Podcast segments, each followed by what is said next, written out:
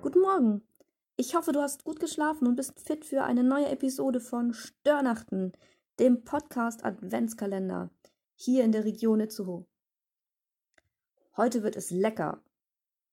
Es geht ums Essen. Und es geht um Türen.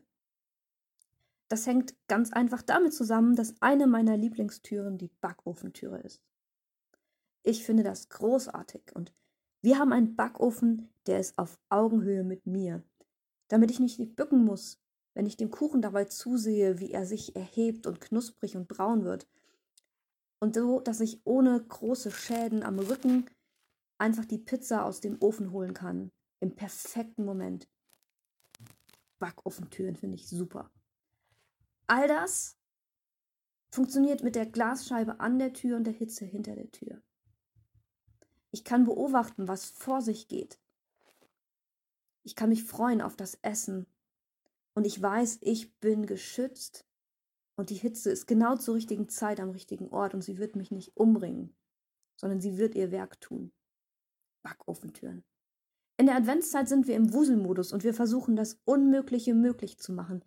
Die richtigen Geschenke organisieren, dekorieren, wir machen Besuche, wir bereiten uns vor, wir machen alle möglichen Dinge. Ist dir mal aufgefallen, dass du viel machen kannst? Aber Weihnachtsplätzchen kannst du nicht machen. Kekse kann man nur vorbereiten.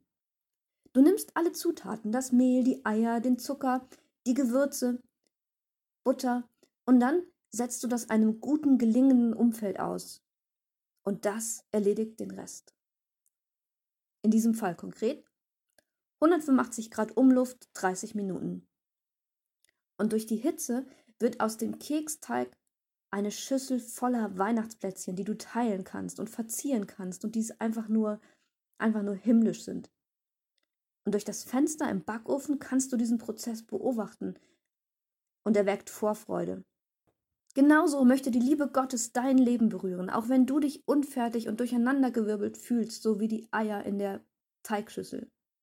Gott macht sich auf den Weg genau in eine Welt voller Unfertigkeiten.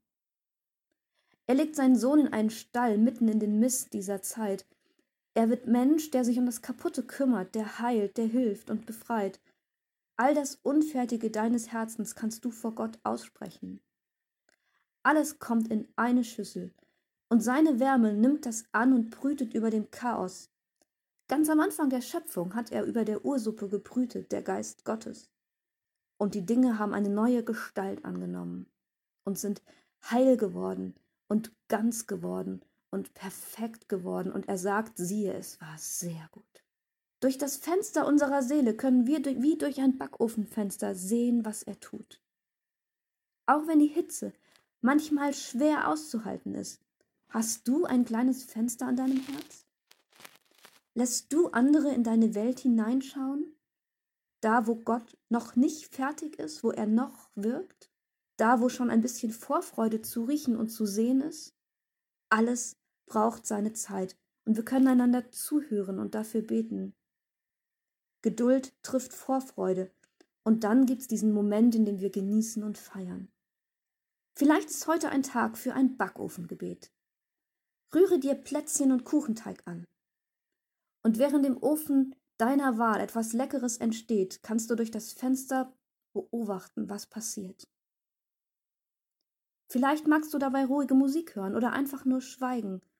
Und dann lade Gott ein, aus dem Chaos deines Alltags etwas Gutes zu machen und mit seiner Hitze über dir zu brüten. Denn, so wie Martin Luther sagt, unser Gott ist ein Backofen voller Liebe. Dieser Gott segnet dich und geht mit dir heute in diesen Tag und in Störnachten 2019